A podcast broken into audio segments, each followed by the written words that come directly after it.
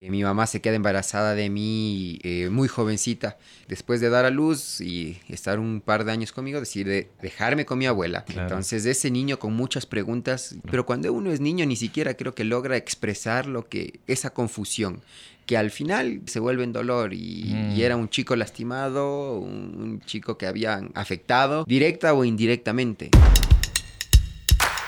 Edgar Jaramillo es un hombre de barro Existen situaciones en nuestra vida que son difíciles de entender, como por ejemplo, una infancia sin la presencia de mamá y papá.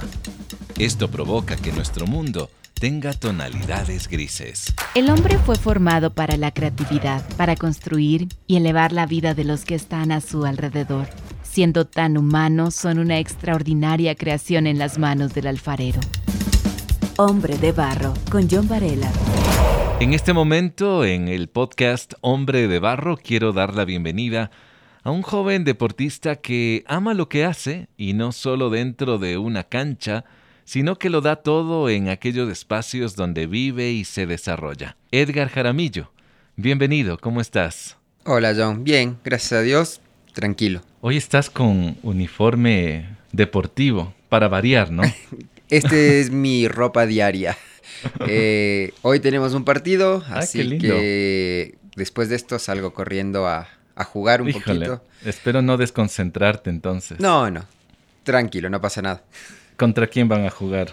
Ah, el equipo se llama de Encarnazao, es un equipo eh, de segunda categoría del fútbol profesional acá y nosotros estamos jugando con el equipo de reserva. ¿Cómo se llama el equipo? Se llama Cumbre Alta. Cumbre Alta, qué, qué bonito nombre, ¿ah? Sí.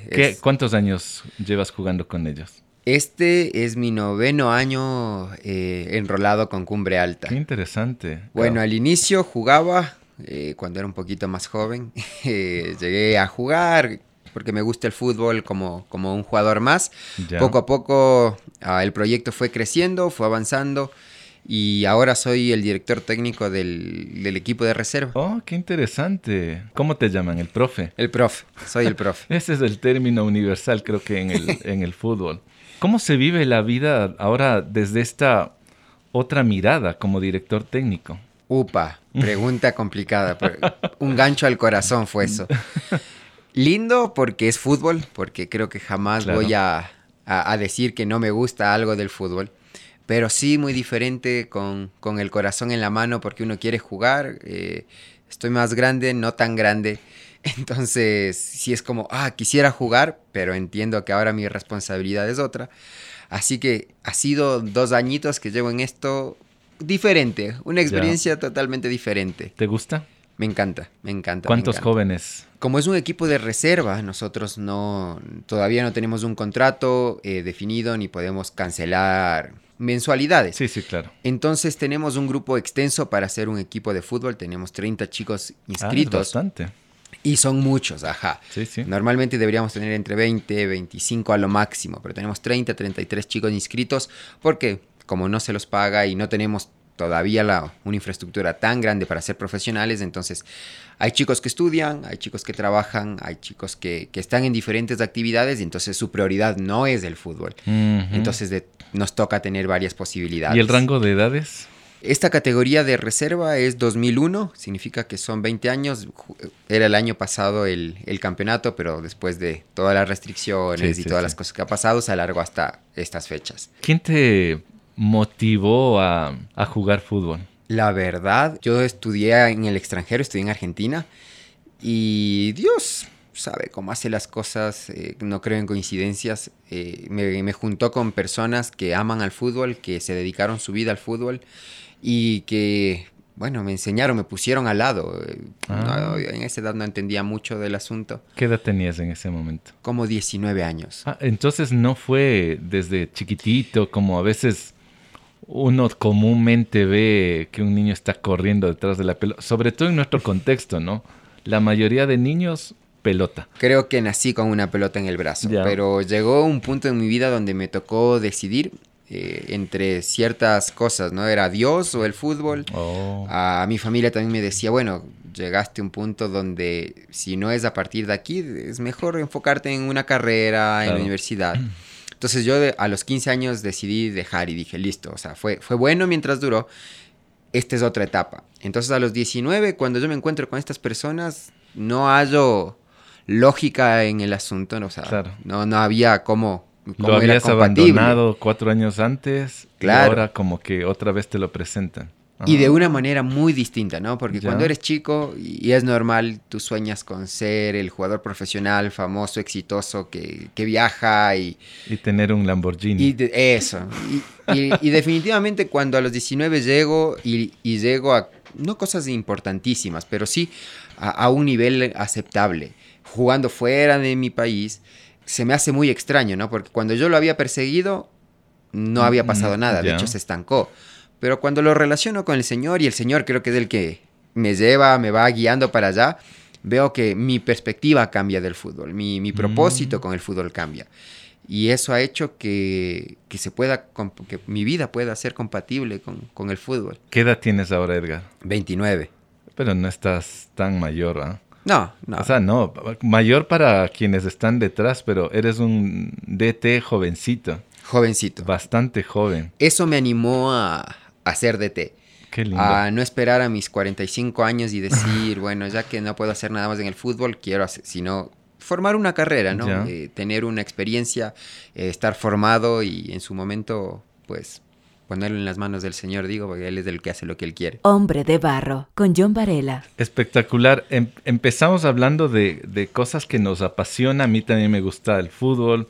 En la adolescencia quise probarme, de hecho me probé en dos equipos, pero era como que faltaba que alguien me empuje. Me cuesta a veces incluso hasta el momento tomar riesgos y los tomo cuando, por ejemplo, mi esposa me dice, John, hazlo. Entonces yo sé que esa es luz verde, pero hay momentos en la adolescencia o en la niñez que si no hay alguien que te, que te dé un empujón, a veces ni siquiera nos arriesgamos. Obviamente depende mucho de personalidades.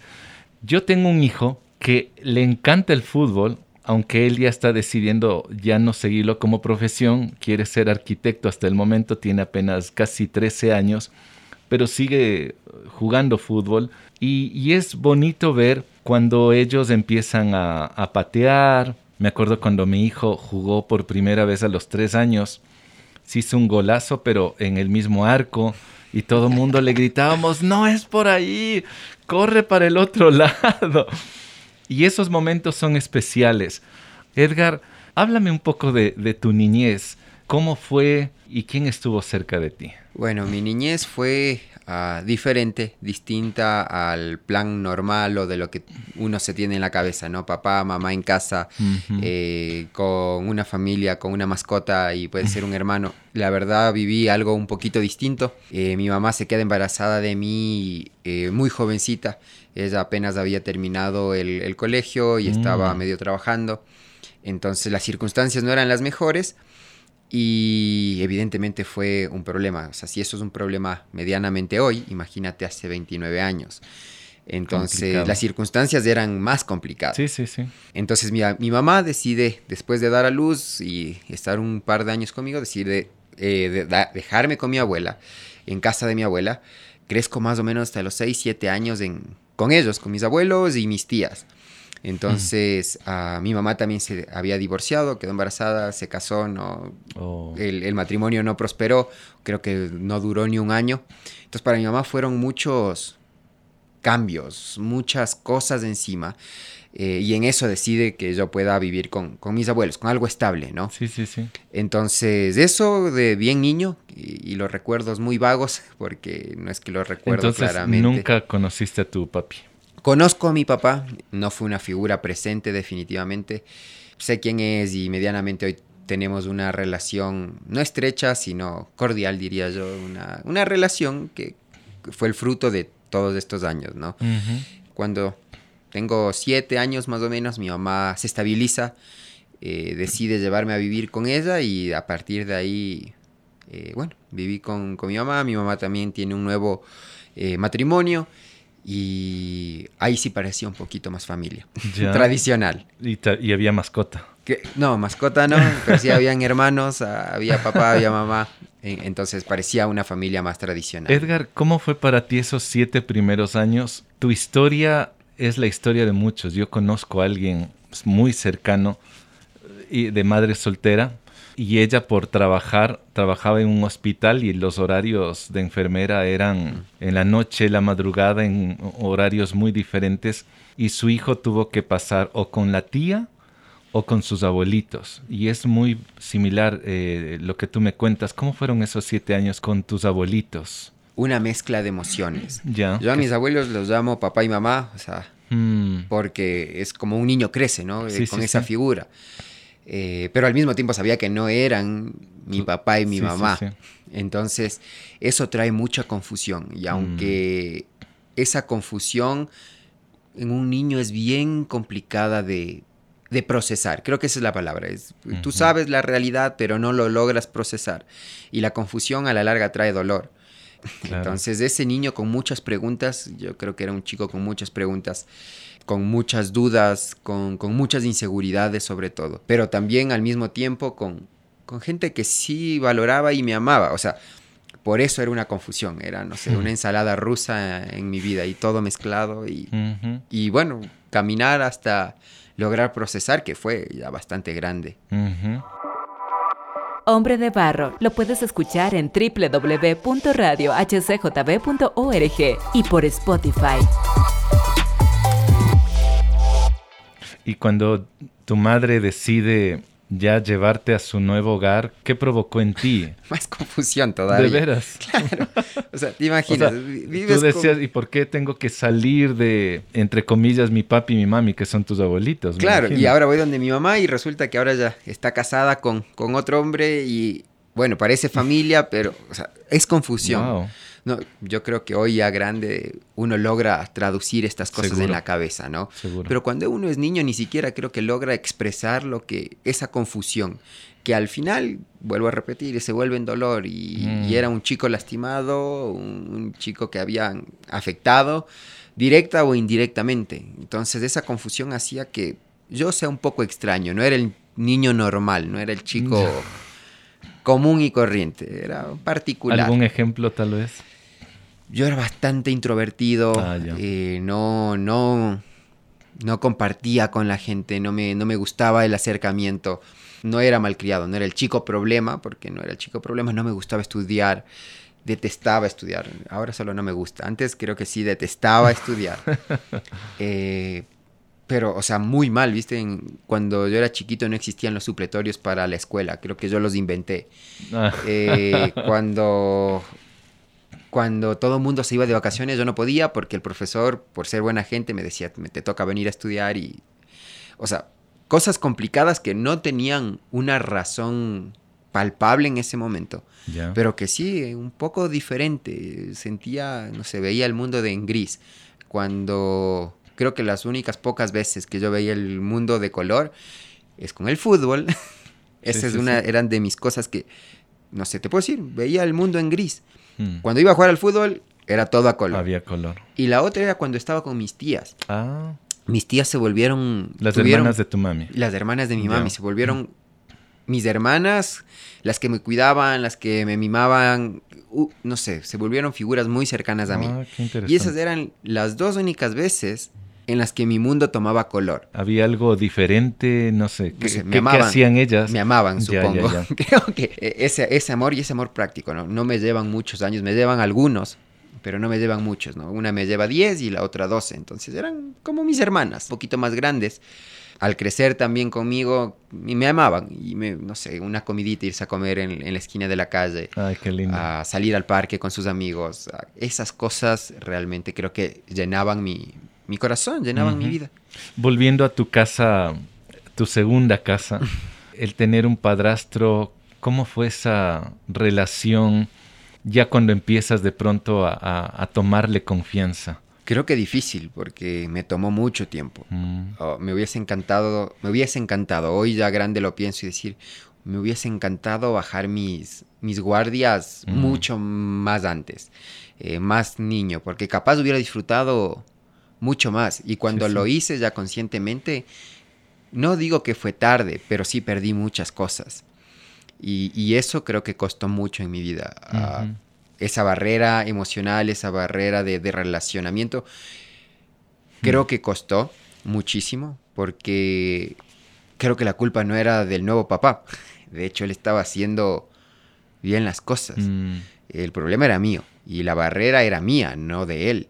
Y aunque creo que él intentaba con todas sus ganas y fuerzas, mm. eh, el que estaba poniendo la barrera era yo. Entonces digo, capaz ahora lo hubiera hecho mucho antes, porque hubiera disfrutado más otras cosas. Y cuando ya lo comencé a disfrutar, ya estaba un poquito más grande. ¿De qué manera esa seguridad empezó a sentirse en tu vida y qué lo provocó?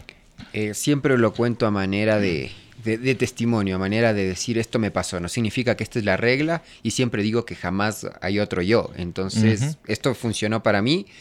Creo que no soy el común denominador y no tiene que serlo. Eh, pero créeme que mi mamá gastó psicólogo tras psicólogo tras psicólogo eh, por, no sé, 13 años. Y cuando creo que ella claudicó y dijo, listo, o sea, he, hecho mi esfuerzo, no, no puedo ir más allá y ella también... Lo he intentado, habrá dicho. O sea, yo hoy te digo riéndome, pero supongo que era frustrante para mi mamá, era 13 años llevándote una y otra vez y, el mismo resultado y no daba pie con bola. Eh, y a los 13 me impacta algo, algo que nunca antes me había impactado. Eh, una tía de estas que, que, yo te digo, eh, me invita a un campamento cristiano. Y yo voy todo engañado, ¿viste? Esta, mi, tía me dice, no, es que vas a ir a la playa, no, es que vas a tener un tiempo divertido, me da plata. Y, y van a jugar fútbol. Entonces voy y cuando me encuentro en un campamento cristiano, y todo totalmente contrario a lo que uno piensa. Entonces siempre digo esto, yo veo personas ahí y veo que esas personas sí viven a color. Mientras yo estaba viviendo oh. a gris, esas personas vivían a color. Y eso me impacta, eso me deja con una interrogante más grande todavía. Era como, estos tipos cantan, estos tipos saltan, son felices. No sé, tal vez viven en algún otro esfera que yo no conozco. Sí, sí, sí. Tenías 13 años. 13 años. Y me voy con, ese, con esa duda. eso fue todo lo que me llevé del campamento. Fue, ¿Cuántos días locos. duró eso? Cinco días. Oh. Algo, algo diferente tienen, algo distinto tienen. Así que el próximo año yo decido ir otra vez. estos locos me, convencieron, listo, hay que, hay que volver. Y cuando eh, vuelvo me encuentro con Dios. Dios se hmm. presentó de una manera fuerte, diría yo, o sea, así muy, muy clara a mi vida. Y todos los 13 años anteriores que creo que se había intentado hacer algo y sin fruto, en un momento, en un instante se cayó la mochila, se cayó el peso. Yo siempre decía eso de adolescente, se me cayó un peso. Mm. Ese peso y ese dolor no existe más. Me preguntas cómo, difícil decirte, pasó uno, pasó... Y la respuesta que siempre daba fue Dios. Y ni siquiera bien contextualizada o decir, fue, Dios. En ese momento tocó mi vida, tocó mi corazón y el mundo se volvió a, a color. Hombre de barro, originalidad en sus manos. ¿Cuál fue el mensaje que, que tocó tu vida, porque para algunos puede ser de pronto la restauración de un matrimonio, para otros de pronto el salir de una adicción. En tu caso, que veías gris, ¿cuál fue el mensaje que cautivó para, para decir esto es lo que yo necesitaba toda mi vida? Me confrontaron con la verdad. Oh. Toda mi vida, por ser ese chico vulnerable, entre comillas, todos me trataban con, creo que con cierta vulnerabilidad. No, no, no te preocupes, vas a estar bien. Era, era el que protegían. Mm, y eso creo que en mi cabeza produjo que pensar que yo no soy el problema. El problema siempre o fue mi mamá, o fue mi papá, o fue mi padrastro, o fueron mis hermanos. Siempre el problema era externo. Y creo que fue la primera vez que me presentaron el Evangelio tan claro, donde el pecador eres tú. Y el problema lo tienes tú. Y eso no tiene que ver con nadie más que contigo. Oh. Y en ese momento creo que mi cabeza logra entender que el problema soy yo. ¿Y cuál es la solución? Cristo. Listo. Eso era todo lo que había entendido. Yo soy el problema. El problema no es externo. El problema es soy yo. Y la solución es Cristo. Eso fue todo lo que yo entendí. Y me acerqué a Cristo, porque si esa era la solución, ¿qué tengo que hacer? Tomarla nomás. Claro. Y, seguirlo. Y seguirlo. Eso ¿Qué, era. ¿Qué dijo tu mami? Uh, fue duro. Cuando, cuando vio ya esa realidad, que, que antes tal vez los profesionales trataban de ayudarte y no hay resultado y después de teniendo 14 años vas a un campamento y regresas un niño diferente, un adolescente distinto. fue duro porque yo no sabía, niño de 14 años, no, no, tenía idea de las cosas, no sabía cómo decirle a mi mamá, porque mi mamá también era muy reacia a la religión. Entonces era como si le digo, va a ser un conflicto en lugar de, o sea, para mí fue una alegría, pero eso va a traer conflicto a mi casa. Pero cuando decido decirle a, mi, a mis papás, ellos me quedan viendo así con ojos de, para mí que este chico solo está emocionado, así como, eh, va a ser lo mismo que siempre, como iniciar algo y no terminarlo, o es una emoción del momento.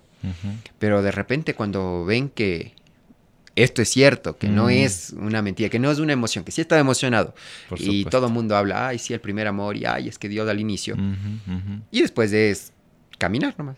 Pero cuando ven ellos que es una realidad en mi vida, que mi vida cambia, porque, mm. ¿te acuerdas? Eh, detestaba estudiar, ok, no me gusta estudiar, pero ahora entendía que estudiar honraba mi vida, honraba a mis padres, honraba a Dios. Y no fui el mejor estudiante, jamás fui el mejor estudiante, pero tampoco era el peor estudiante. Claro. Ese cambio para ellos fue brutal. Me decían, algo tiene, no sabemos qué, pero algo tiene por ahí. Definitivamente es distinto el chico. Eh, eso, eso fue caminar de a poquito y pasitos chiquitos. ¿Y, tu relación empieza a cambiar? En ese momento cambia. Qué increíble. En ese momento yo digo, Dios me dio algo que yo quería y me dio mejor. O sea, fue donde yo comienzo a decir, pero, o sea, yo quería algo, pero Dios me dio dos tías que me aman, dos abuelos que me aman. Había conocido gente piadosa que, que me ama. me dio un padrastro que ama, que me ama. O sea, yo pienso hoy, te digo, mi padrastro daría mi vida por, por, mm. mí, daría su vida por mí y, y no ahora. Él lo hubiera hecho, creo que desde que yo soy chico.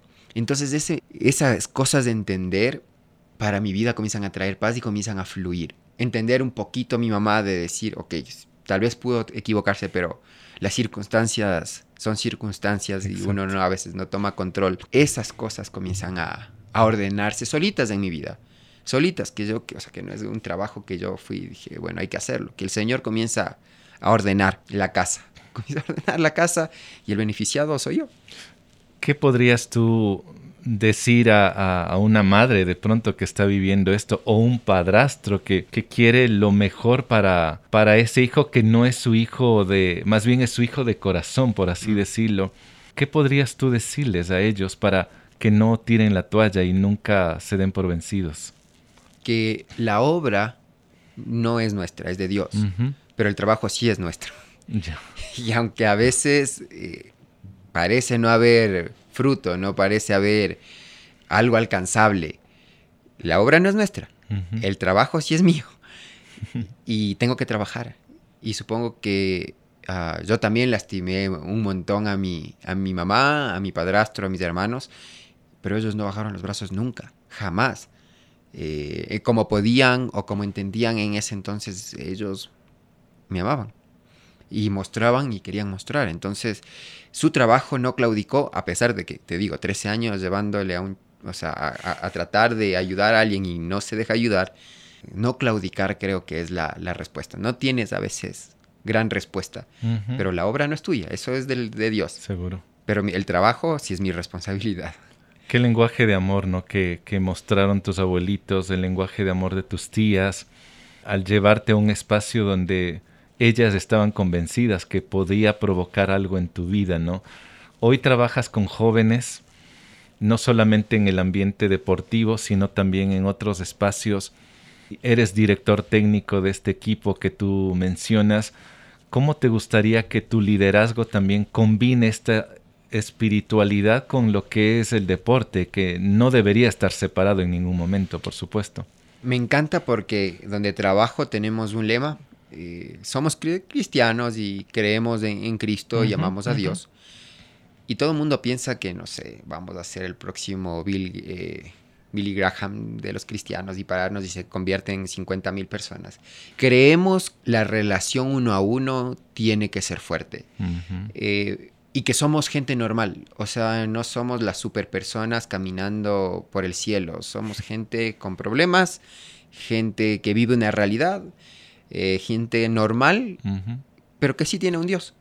Entonces, eso es lo que presentamos a la gente, ¿no? Como, ah, ¿quieres saber? Esta es mi vida. Estoy casado, eh, también trabajo, tomo el bus, también estudié, pero la diferencia conmigo es que yo tengo a Dios. Y de esa manera eh, poder llevar a Dios a las personas. Entonces, eh, tanto en el fútbol, que esto es un poquito más práctico ahí, ¿no? En lugar de ir abiertamente con, con, una Biblia abierta y, no sé, hacer un sermón, bueno, quiero vivir contigo, quiero saber quién eres, qué necesitas, qué, qué, puedo ayudarte y si puedo ayudarte. esas pequeñas cosas son las que creo que hacen la diferencia con las personas. Eh, y es lo que he tratado de hacer creo que toda mi vida, es relacionarme con gente para mostrarles lo que yo tengo. Yo tengo a Cristo y es lo mejor que tengo. Si tú quieres, te lo comparto. Y caminamos juntos. Y caminamos juntos. Exacto. Edgar, si alguien quiere contactarse contigo, ya sea por el interés de conocer más tu historia o por el interés del deporte en sí, alguna red social donde puedan localizarte. Sí, en Instagram o en Facebook estoy como Edgar Jaramillo. Y Cumbre Alta también lo tiene, ¿no? Sí, Cumbre Alta también lo tienes. Casa Deportiva Cumbre Alta, puedes vernos en cualquiera de nuestras páginas de las redes sociales. Qué bien, Edgar, que tengas un gran partido, que Dios te bendiga y muchas gracias. No, gracias a ti.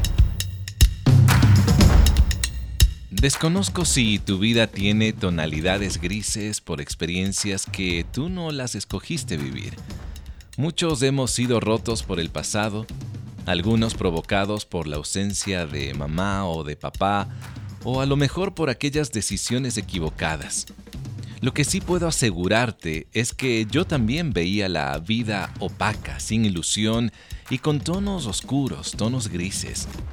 Quien me dio luz, esperanza y ganas de vivir fue Jesús.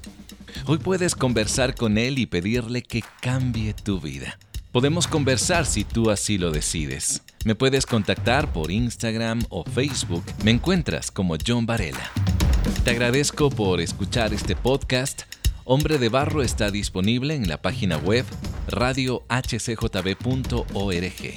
También en plataformas como Apple Music, SoundCloud y Spotify.